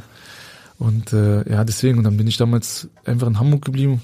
Und das hat mir der Tiger nicht so, nicht so, ja, hat er mir so ein bisschen übel genommen damals, aber. aber möglicherweise er das heute verziehen, ne? Ja, Also, natürlich nicht. Also, Das war natürlich immer Spaß, aber natürlich fragt man sich dann immer hinterher so, wie wäre es, wenn ich doch zu Bayern Namens gegangen wäre? Wie wäre der Werdegang gewesen? Weil Kann alles gut und schlecht gehen, ne? Also wenn du Deswegen, jetzt Vierter der als Beispiel nimmst, äh, der hatte sich, hat sich schwer getan jetzt gerade bei Bayern, ne? Also das ist natürlich auch, äh, ich, ich glaube, dass dann Einfluss von, von einem Hermann Gerland, wenn er dich haben will und dann noch mit hoch geht, anderer ist als jetzt unter den Umständen, die jetzt Vierte ab hat. So, ich kenne den Spieler jetzt nicht persönlich, habe ihn auch ehrlich gesagt nie so viel spielen sehen, so. Deswegen kann ich mir jetzt auch kein Urteil erlauben über den Jungen. Man hat nur mitbekommen, dass er hier und da mal ein Tor gemacht hat, äh, als junger Profi beim HSV, dass er Potenzial hat. Aber noch ist er ja jung, aber es ist halt ein bisschen schade, weil man, wenn man so viele oder so hohe Erwartungen an einem Spieler hat, der dann schon so eingeschlagen hat hier in Hamburg, dann nicht die Erwartungen erfüllt, kommt man trotz des jungen Alters schon ganz, ganz schnell in so, ein, in so einer Schublade und es gilt als verbranntes Talent. So. Ja. Es war ja trotzdem auch eine gute Entscheidung für dich. Also ihr habt ja schöne Zeiten erlebt damals beim HSV mit der Champions League Qualifikation mit zwei Europapokal Halbfinal Teilnahmen. Würdest du sagen, das war deine schönste Zeit deiner Karriere? Ähm, war schwer, weil ich, Die Hertha-Fans jetzt nicht verärgern. Nee, das geht gar nicht darum. Es ist natürlich, es ist anders, wenn ein Traum in Erfüllung geht, wenn man im Olympiastadion spielt, äh, wo man Ballholer war. Ja. Vor seinen, natürlich war mein, meine Freunde, meine Familie waren auch natürlich immer hier zu den Spielen. Aber so von, von diesem Haifischbecken Bundesliga oder Profi äh, in Hamburg habe ich natürlich schon relativ früh alle Facetten und alle, alle Seiten des, äh, des Fußballs kennengelernt ich bin froh und dankbar, mit relativ früh großen Namen zusammengespielt zu haben. Ja, das hat natürlich in meiner Entwicklung extrem äh, geholfen. Ja, und äh, wenn, wenn man wenn man dann so zurückblickt und schaut, war das natürlich so vom vom vom Standing und vom Niveau her eine ganz andere Liga, als es jetzt ist. Zu zwei dieser ehemaligen Mitspieler haben wir die nächste Frage und die kommt von deinem ehemaligen Individualtrainer und auch jetzt aktuellen Individualtrainer. Cool. Eines, ich tunnel noch jeden Tag. Ich habe zwei Fragen. Äh, es fällt mir auf, ich trainiere regelmäßig mit dir jetzt, dass du sehr fest im, äh, vor Tor bist, im Sechzehner, links und rechts. Ähm, wie viele Tore schießt du noch in der zweiten Bundesliga? Das ist interessant. Als schlussendlich ein, ein wie HSV brauchst du Statistiken vorne. Und die zweite Frage ist, was hast du gelernt von Olic und Guerrero? Galatasaray auswärts, weißt du noch? Alles Gute, Ricardo. Ciao. ja, zwei Fragen von Ricardo Moniz. Hier kannst du nicht nur nicken, wenn man ihn nicht so richtig versteht vielleicht, aber das meiste hast du sicherlich verstanden. Und, Dass er dich äh, jeden Tag noch tunnelt, hat er gleich gesagt. Stimmt das? Ich ihn, ja. Ach so. Ich, äh, mich, das war das erste, was ich gemacht habe, als ich in, als ich dann mit ihm eins gegen eins gespielt habe. Hat er damit nicht gerechnet. Nee. Äh, Galatasaray auswärts. boah, das war ein schönes Tor von Paulo Guerrero. eigentlich eines der schönsten der letzten 15 Jahre, muss man sagen, beim HSV. Nee, allgemein so diese Stimmung, das Spiel, die Intensität, das war schon, boah. Also Paulo Guerrero war einer der besten Spieler, mit denen ich zusammengespielt habe, muss man ganz klar sagen. Das wäre auch eigentlich bei Ihnen eine berechtigte Frage gewesen, warum nicht mehr daraus geworden wäre, aber da kann ich viele Sachen erzählen, warum es nicht so gelaufen ist, wie es gelaufen ist, aber am Ende des Tages hat er trotzdem sein, sein, seine Qualität immer und immer mal wieder unter Beweis gestellt. Der konnte alles, der, der konnte die Bälle halten, aus der Luft, im Kopfball mit der, mit der Brust runternehmen, der, der hat ein Auge für Mitspieler gehabt, der hat einen guten Abschluss gehabt, war so ein unangenehmer Stürmer auch, der auch drahtig in den Zweikämpfen war, so ein, so ein heißer Südamerikaner halt, ja, der mit dem Druck um, gut umgehen konnte, also einfach ein Typ, ist jetzt nicht der lauteste Lautsprecher so, aber auf den konntest du dich immer verlassen. Das ist kein Hosenscheißer gewesen, ganz im Gegenteil. Ibiza Und- Olic wahrscheinlich ein ganz anderer Typ. ne? Olic, ey, Olic, Ibi, ey. Erstmal herzliche Grüße, falls er das hört. Guter Typ. Mit Sicherheit. Richtig guter Typ. Äh, Arbeitsmaschine, Arbeitstier, ja. Ich glaube, so ein Typ würde auch heute dem HSV gut tun. Wohnt auch immer noch in Hamburg. Habe ich mitbekommen, das habe ich auch mitbekommen. Ähm, boah, die, ja, ich, was, ich weiß gar nicht, was ich da sagen soll oder was ich überhaupt sagen darf, weil ich muss ehrlich sagen, als ich das erste Mal Olic gesehen habe im Training, dachte ich mir, ey, was ist das für eine, was, für ein, was ist das für ein Stolperfuß? so eine Tarantel, ein Übersteiger macht er da wie so eine Tarantel. So, so. Und dachte ich mir, okay, wir haben ihn dann damals in der Champions League gesehen, hat er gegen uns getroffen damals. Hier. TSK Moskau, ne? Genau. genau. Und ähm, dann war er halt da, aber war ganz schwierig einzuschätzen, muss ich ehrlich sagen. Aber umso länger er da war, umso mehr er im Rhythmus gekommen ist, umso mehr hat er auch sich da reingearbeitet. Ja, war er war jetzt nicht so der Edeltechniker, aber es war ein brutal unangenehmer Gegenspieler, der nie müde war, mhm. der immer wieder angerannt ist und der auch die Tore sich erzwungen hat. Ja. Also er hat, das, er hat die Tore wirklich wortwörtlich erarbeitet. Aber auch richtig to schöne Tore geschossen, ne? Das Tor ja, damals das auch, gegen der, Werder. Der war, ja, der war auch so, der hat einfach gemacht so. Also entweder hat er ein Traumtor gemacht oder oder dabei ging auf die Tribüne. Dabei ging auf die Tribüne. So ein Typ war Ivica Ulic, aber der, er war, er hat doch, er war selbstbewusst. Also ihm war scheißegal. Der wusste, dass wir über ihn lachen. Hier und da mal, wenn er einen Trick versucht hat, der gar nicht geklappt hat, oder wenn er mit dem Kopf durch die Wand einfach immer noch vergessen hat, dass irgendwann mal eine Auslinie gibt, so. Aber der war selbstbewusst, der, der, der wusste, was er wollte. Und am Ende des Tages war bei ihm der Kopf so die größte Stärke, was ich so mitbekommen habe bei ihm weil die Tore hat er dann auch gemacht und noch wichtige Tore. So, aber auch, wie gesagt, Bayern dann ja auch noch, ne? Also natürlich erstmal, also Hut ab vor der Karriere, die er noch gemacht hat. Ja, mit den Möglichkeiten, die er halt in seinen Füßen hat, muss man einfach so klar sagen. Aber Bayern, Juve, muss man es mal nachmachen. Kroatische Nationalmannschaft. Also Respekt. Das du, als Tarantel. Du hast ja die Tarantel. Ja. jetzt echt ein paar Spieler aufgezählt. Die Tarantel, Guerrero, ähm, Wahnsinn, wie viele Spielen du wie richtig guten Spielern du zusammengespielt hast. Traust du dir zu, wer war der beste Mitspieler, den du je hattest? Boah, schwierig, ey. So einen wirklich hervorzuheben ist, hervorzuheben ist schwer. Da würde ich, glaube ich, den anderen, anderen auch Unrecht tun. Aber Se Roberto würde mir sofort einfallen. Symbola Rus war auch brutal. So von der Typ her, von der Persönlichkeit her, von der Zweikampfführung her. Kompanie war unglaublich. Nigel war gut. Van Nistelrooy war, war auch, das war für mich so, ich habe ihn gesehen, ich dachte, der hat nichts Besonderes. Ich habe ihn mal einmal gefragt, ey Rüd, wie, wie, wie, wie konntest du so viele Tore machen? Da hat er mir mal die Aufstellung aufgezählt von Manchester United.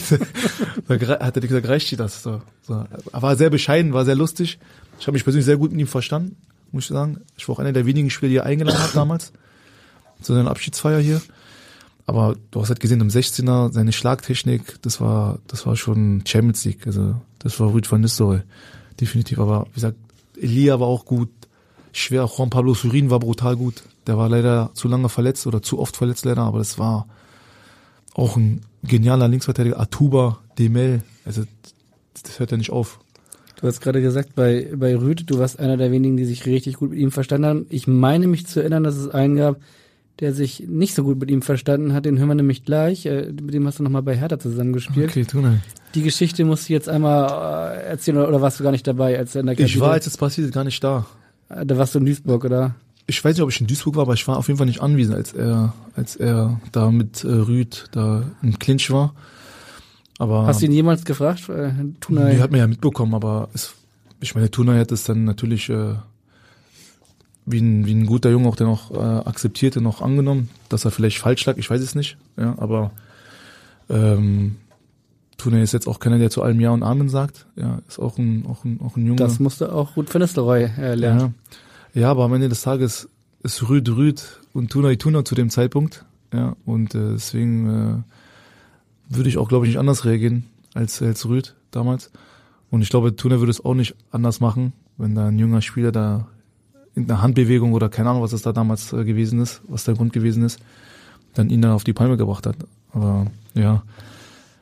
Sie, Sie werden sich äh, mittlerweile ausgesprochen haben und. Nee, es war direkt, glaube ich, direkt da an demselben Tag oder an den nächsten Tag schon erledigt. Also da ist Tuna auch natürlich bescheiden genug und auch äh, seinem seine Erziehung auch, äh, die ist noch äh, quasi äh, auch äh, mitgegeben worden ist, dann auch äh, mhm bereinigt worden ist. Er hat Ja. sich dann entschuldigt auch und das war, die Sache war dann auch gegessen. Du hast gesagt, damals war Tunay noch Tunay und später wurde er dann ja auch türkischer Nationalspieler und ihr habt noch einen guten Kontakt offenbar. Ja, wir haben noch Kontakt. Ja, Toni ist ein guter Freund von mir, äh, wo der Kontakt nie abgerissen ist. Deswegen, Toni ist ein guter Junge, ein Hamburger Jung. Und den guten Hamburger Jungen, den haben wir jetzt.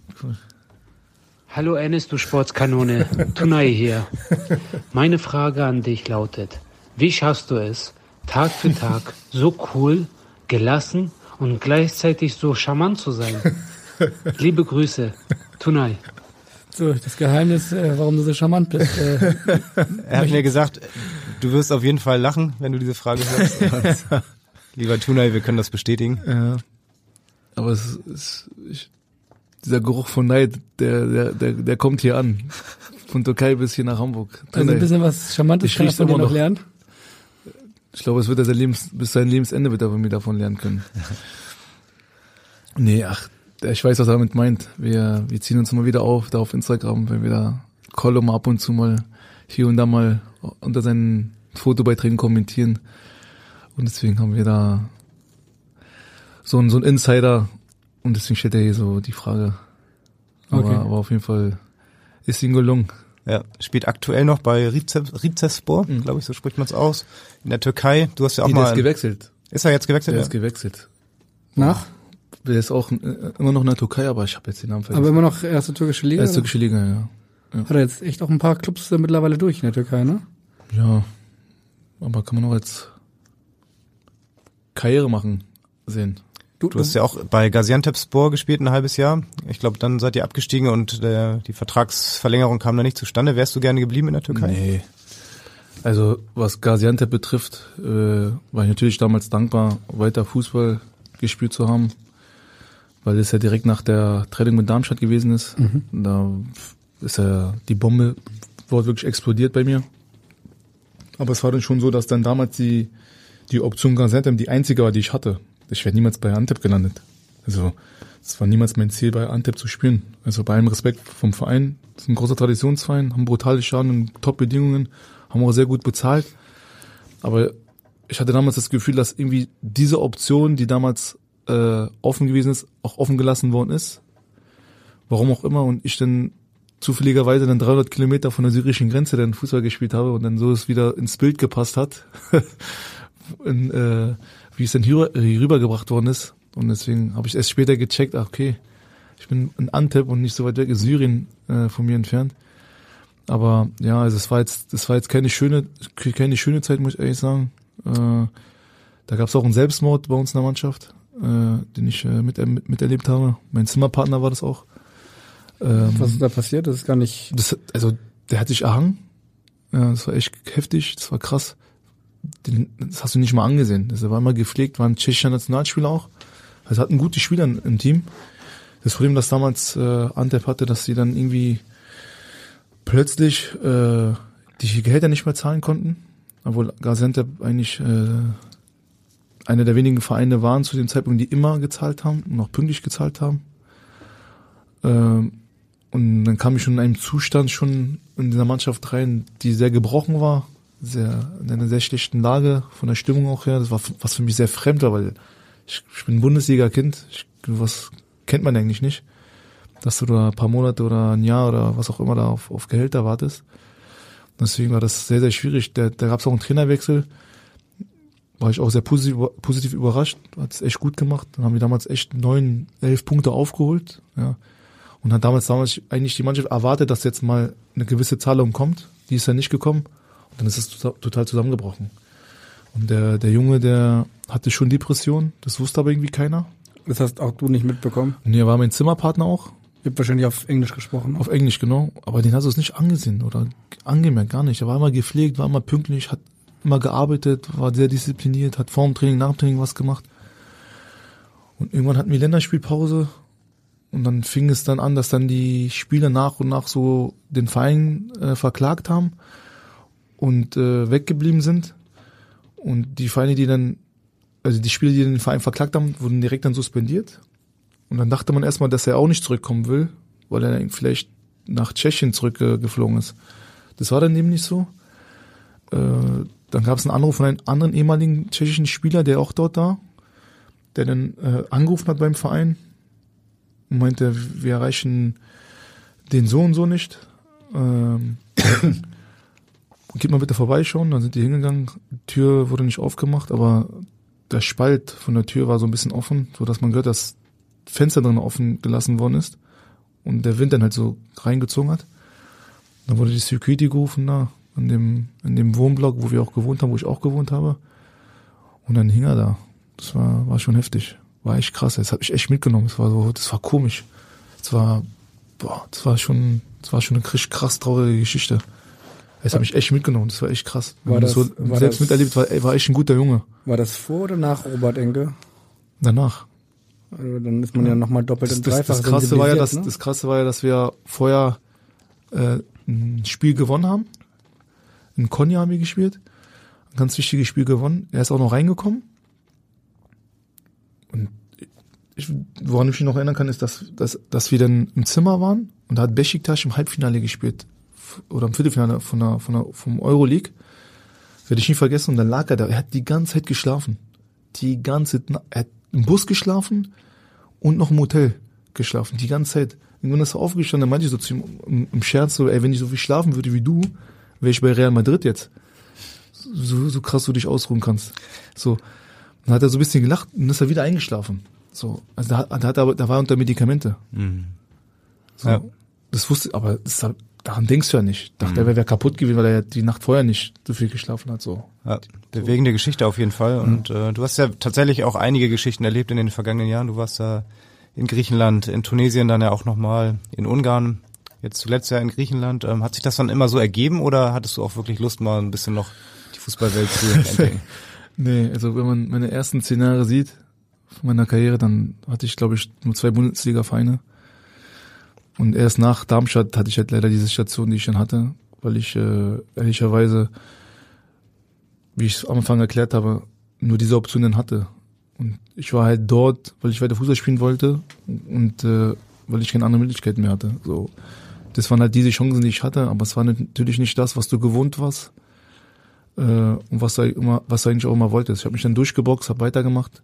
Die Station in Tunesien hat mir sehr gut getan, weil ich dann eigentlich mal komplett mal weg war äh, und so ein bisschen aus der Schusslinie, um mal auch ein bisschen zur Ruhe zu kommen. Es war jetzt keine Wohlfühl-Oase dort. Lebensqualität war top. Hab für einen, für einen Top-Verein gespielt, sowas wie Real Madrid dort. Aber Afrika ist hart. Also die Spiele, die Reisen, die Wärme, es ist schon, es war für mich dort anstrengender Fußball zu spielen als in der Bundesliga, muss ich ehrlich sagen. Ist die Nationalmannschaft eigentlich noch ein Thema für dich oder? Ja, natürlich, aber das war auch so bisschen für mich so enttäuschend, weil dann auch nach der Geschichte sich auch die sich von mir so ein bisschen distanziert haben und äh, ich dann dadurch auch dann die WM verpasst habe 2018. Das, mhm. Ja, also auf jeden Fall sehr weit umgekommen. Jetzt bist du 33. Ähm, was, was, was ist dein Wunsch? Also willst du noch zwei, drei, wie, wie viele Jahre willst du, willst du gerne noch versuchen, auf höherem Niveau Fußball Keine zu spielen? Ahnung, ich meine,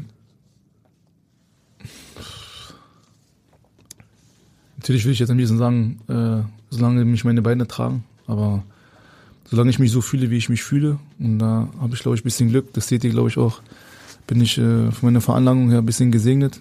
Ja, ich habe eigentlich gefühlt von meiner Schnelligkeit, von meiner Athletik nichts verloren. Ich hoffe, das können die, die Leute bestätigen. Äh, aber man muss natürlich auch realistisch bleiben, weil der Fußball sich auch so, so ein bisschen entwickelt hat, dass da natürlich auch ein Business irgendwo dahinter, dahinter steckt zwischen Verpflichtungen. Ja, gerade jetzt in Deutschland nach Corona schaut man dann schon eher nach jüngeren Spielern. Deswegen hofft man, dass der eine oder andere Trainer oder Verein dann trotzdem auf äh, Spieler setzt, die natürlich dann auch eine gewisse Erfahrung und die Qualität mit sich bringen. Ja. Wo deine, Rei die, deine Reise hingehen könnte, dazu haben wir jetzt eine Fanfrage. Wir fragen auch ab und zu mal die Fans äh, nach unseren Podcast-Gästen und äh, ja, wir hören jetzt Rainer. Ja, hallo, mein Name ist Rainer. Ich hätte eine Frage an Ennis. Ennis, kannst du dir vorstellen, doch nochmal anzugreifen und in der ersten Mannschaft vielleicht nochmal mitzuspielen? Erste Mannschaft meinte natürlich die erste HSV-Mannschaft. Der war heute beim Training, hat bei dir bei der U21 zugeguckt, hat er nebenbei ein bisschen das Auslaufen der ersten Mannschaft sich angeguckt. Und was sagst du, Rainer? Lieber Rainer, vielen Dank erstmal für die Frage, aber ich, ich würde hier, ich glaube, da muss man mich, glaube ich, nicht zweimal fragen. Da reicht auch, glaube ich, die Hälfte dieser Frage aus, um zu verstehen, was dann das Ende ist, aber natürlich würde ich ja ohne Wenn und Aber hier sofort hier alles geben für das, für das Trikot hier, für die Raute, aber es ist nicht in meinen, in meinen, in meinen Händen. Ähm, aber das wäre natürlich noch ein Traum. Also da wieder hinzukehren, wo es dann angefangen hat in der Bundesliga, wo ich erwachsen geworden bin, wäre natürlich äh, auf jeden Fall eine schöne, eine schöne Geschichte. Mhm. Mit der Hertha hat es nicht geklappt, vielleicht klappt es dann ja irgendwann doch nochmal mit dem HSV. Ja, schauen wir mal. Gab es eigentlich in all den Jahren nochmal konkretere Rückkehrgespräche zum HSV? Du warst ja doch immer mal wieder auch im Gespräch. Ja, es gab es immer mal wieder so äh, Gespräche, aber die natürlich aufgrund meiner damaligen Situation immer nur bis zu einer bestimmten Grenze dann gekommen sind, äh, die Gespräche. Und bei HSV auch, es immer wieder auch Unruhen gab und durch meine persönliche Geschichte dann auch in der Öffentlichkeit, mit meinem Image auch verbunden, war das natürlich immer dann so ein, so ein, so ein Risikofaktor, wie man mich immer so schön eingestuft hat. Also du hast nie mit, nochmal mit dem Trainer, einem Sportchef konkret über einen Wechsel nach Hamburg gesprochen? Ich persönlich nicht, sondern es lief immer bei einer dritte Person. Ich glaube, das letzte Mal, als das mal Thema war, war das damals unter Gisdol, wenn überhaupt. Das war mal zu der Zeit mal, mal so ein Thema wieder, wo es hätte vielleicht klappen können, aber es ist dann am Ende des Tages nicht passiert, weil es auch alles sehr, sehr frisch noch war mit der Zeit aus Darmstadt. Sie hätten vielleicht mal beim aktuellen U21-Trainer äh, nachfragen sollen, weil der hat eine durchaus hohe Meinung von dir. Wir hören mal rein, was äh, Pitt Reimers äh, zu sagen hat. Hallo NS, ich möchte dir gerne ein Kompliment machen, wie du dich bei uns in der U21 einbringst, wie unsere Spieler total von dir profitieren. Und dahingehend auch meine erste Frage. Du hast als Fußballer in den letzten Jahren viel erlebt. Äh, unsere Spieler in der U21 stehen gerade völlig am Anfang ihrer Karriere. Und mich interessiert, was du ihnen an, an Ratschlägen geben kannst für ihre eigene Laufbahn. Was ja. sagst du den jungen Burschen? Das ist ja eine sehr junge Mannschaft, ne? Die U21 sind ja tatsächlich ja. eigentlich nur noch unter 21-Jährige. Ne? Ja, ist eine sehr junge Mannschaft, ja, das stimmt. Ähm, ist eine gute Frage. Ah, erstmal ist es so, dass in diesem Alter schon die meisten Spieler sich schon in der, in der Bundesliga sehen, bis sie dann die Realität dann kennenlernen, wenn die dann mal eine Chance bekommen sollten, dass es dann doch noch nicht so reicht, wie es, wie es reichen müsste ähm, ich weiß nicht, ich, man hat immer so die eigenen Maßstäbe oder man versucht sich immer in seine eigenen Lager damals so hineinzuversetzen in, in der Zeit, wo man selber in dem Alter noch war. Ich war noch ein Tick jünger, ich war ja 17.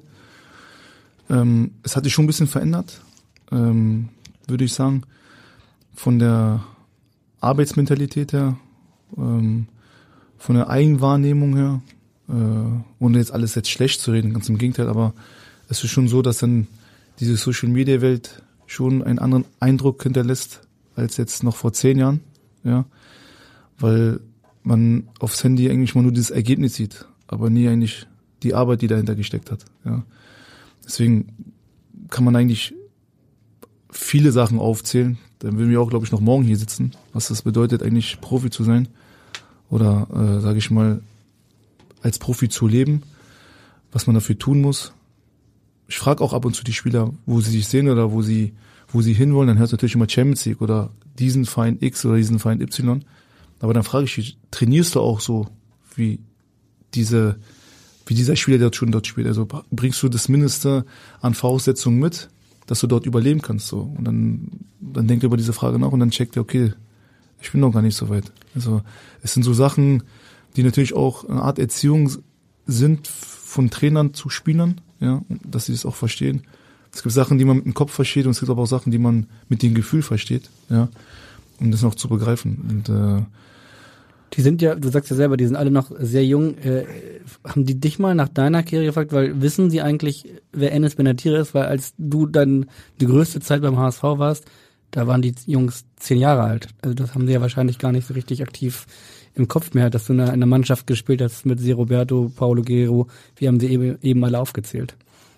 Ja, ich meine, ich habe ja auch meine Spiele auch für Hertha gemacht, deswegen es war jetzt nicht so, dass ich jetzt nur für Hamburg jetzt in der Bundesliga gespielt habe, ganz im Gegenteil. Also, das war auch für mich nochmal ein schönes Gefühl, dass mich dann alle sofort erkannt haben.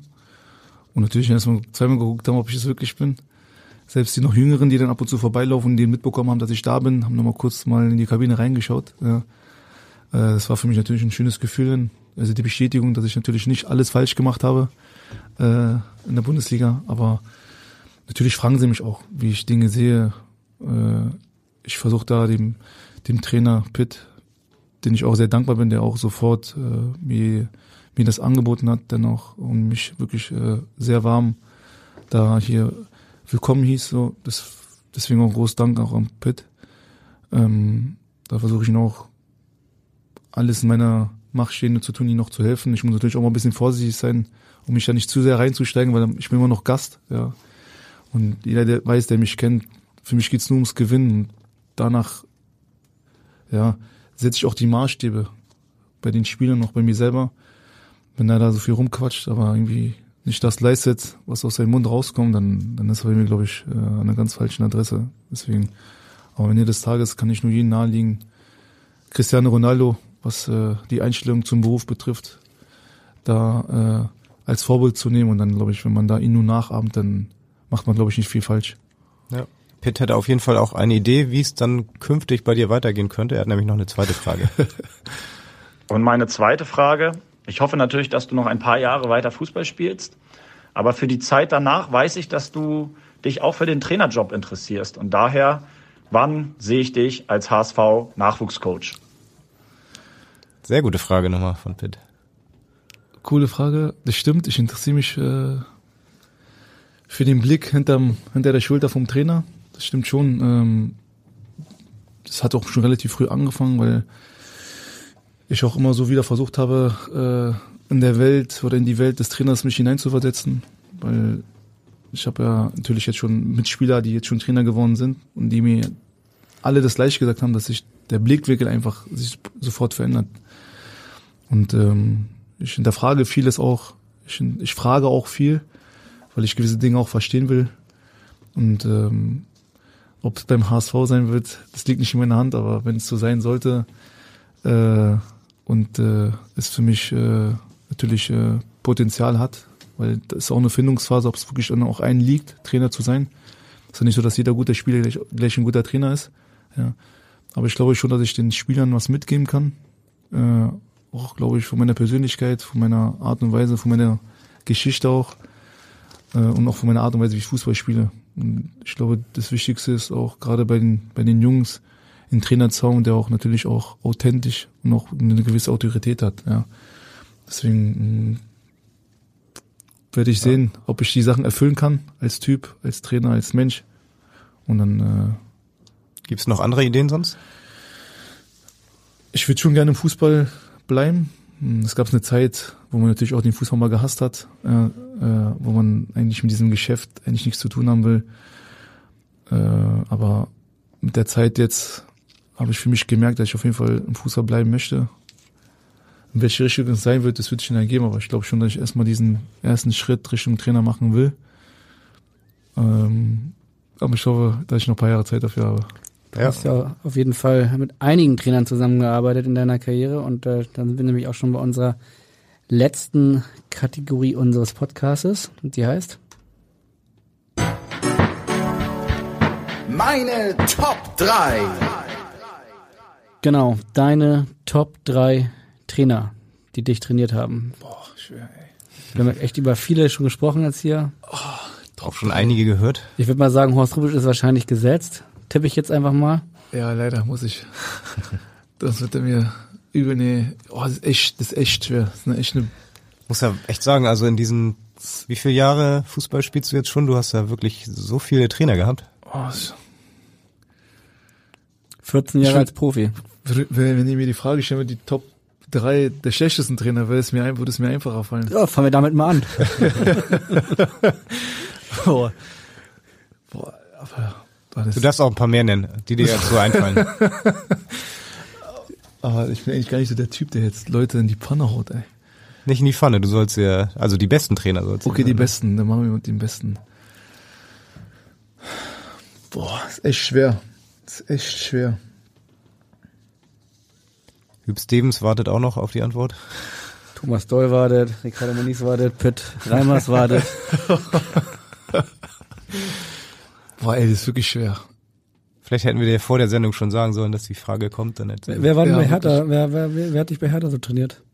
Also bei Hertha war auf jeden Fall Just Lukai für mich der beste Trainer. Auch bekannt aus Hamburg hier bei St. Pauli. Mhm. Ja, auf jeden Fall. Hier ist es leider ein bisschen unglücklich gelaufen. Ich glaube, man hat ihn nicht verstanden. Oder man hat ihn missverstanden, muss ich sagen, weil, aber es ist leider nicht so rübergekommen, wie er, wie er sich das gewünscht hätte. Ich weiß nicht. Aber sehr, sehr schade. Aber in Hamburg hätte ich echt viele Trainer. Ich habe von ihm was gelernt, aber ich muss Hüb Stevens auf jeden Fall erwähnen. Das war meine Vaterfigur beim HSV, der mich auch reingeworfen hat, ähm, der mich sehr streng erzogen hat, auch hier in Hamburg. Ich glaube, wenn der noch ein, zwei Jahre länger geblieben wäre, hätten wir nochmal, nochmal, gerade nach ihm nochmal eine andere Richtung gemacht oder diese Richtung beibehalten, denke ich, wenn ich auch mich dran erinnern könnte. Ähm,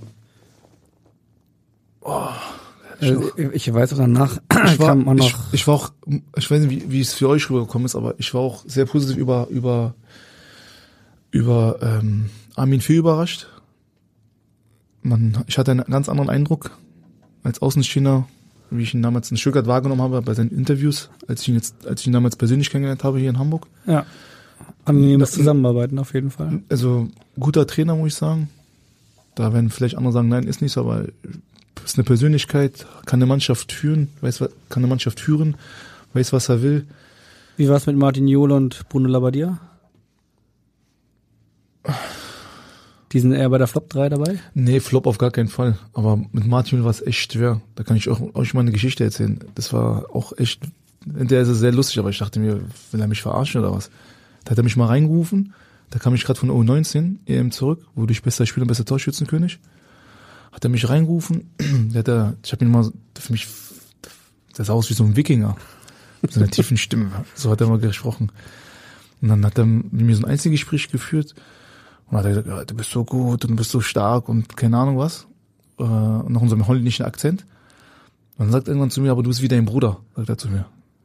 Ich sag, wie mein Bruder? Dann würde ich so, kennt er meinen Bruder? Wirklich, ich würd- und der redet die ganze Zeit. Und ich denke die ganze Zeit drüber, ich höre ihn gar nicht zu, ich denke die ganze Zeit, kennt er meinen Bruder? Vielleicht von damals, so einem Turnier oder bei einer deutschen Meisterschaft oder so. Dann sage ich, Entschuldigung, Trainer, aber wer ist mein Bruder? Also, welchen Bruder meinen Sie? Dann sagt er Kev. Er sagt einfach nur Kev. Sag ich, Kev? Ich, sag, ich habe keinen Bruder, der Kev heißt.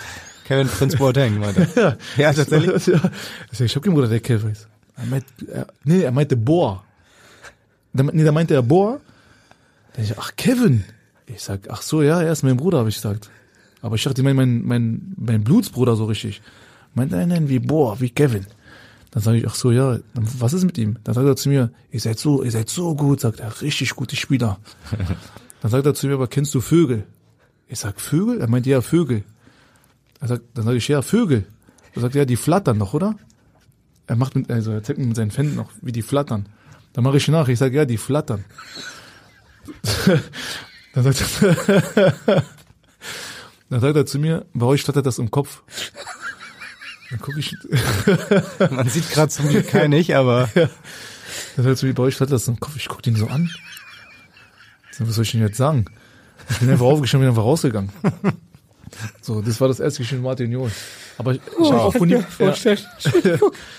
Aber und Kevin meinte noch damals zu mir, als er Trainer bei uns wurde, ey, der wird euch vielleicht wegen mir euch nicht so mögen. So. Bei Kevin Boateng kannte ihn ja sogar, ne, aus Tottenham. Tottenham, genau. Deswegen, der meinte, ey, wegen euch wird er, glaube ich, euch, wegen mir wird er euch, glaube ich, bisschen anders äh, behandeln. Ich dachte, was, das? was, hab ich, was, was haben wir mit deinen, deinen Dingern da zu tun in, in London?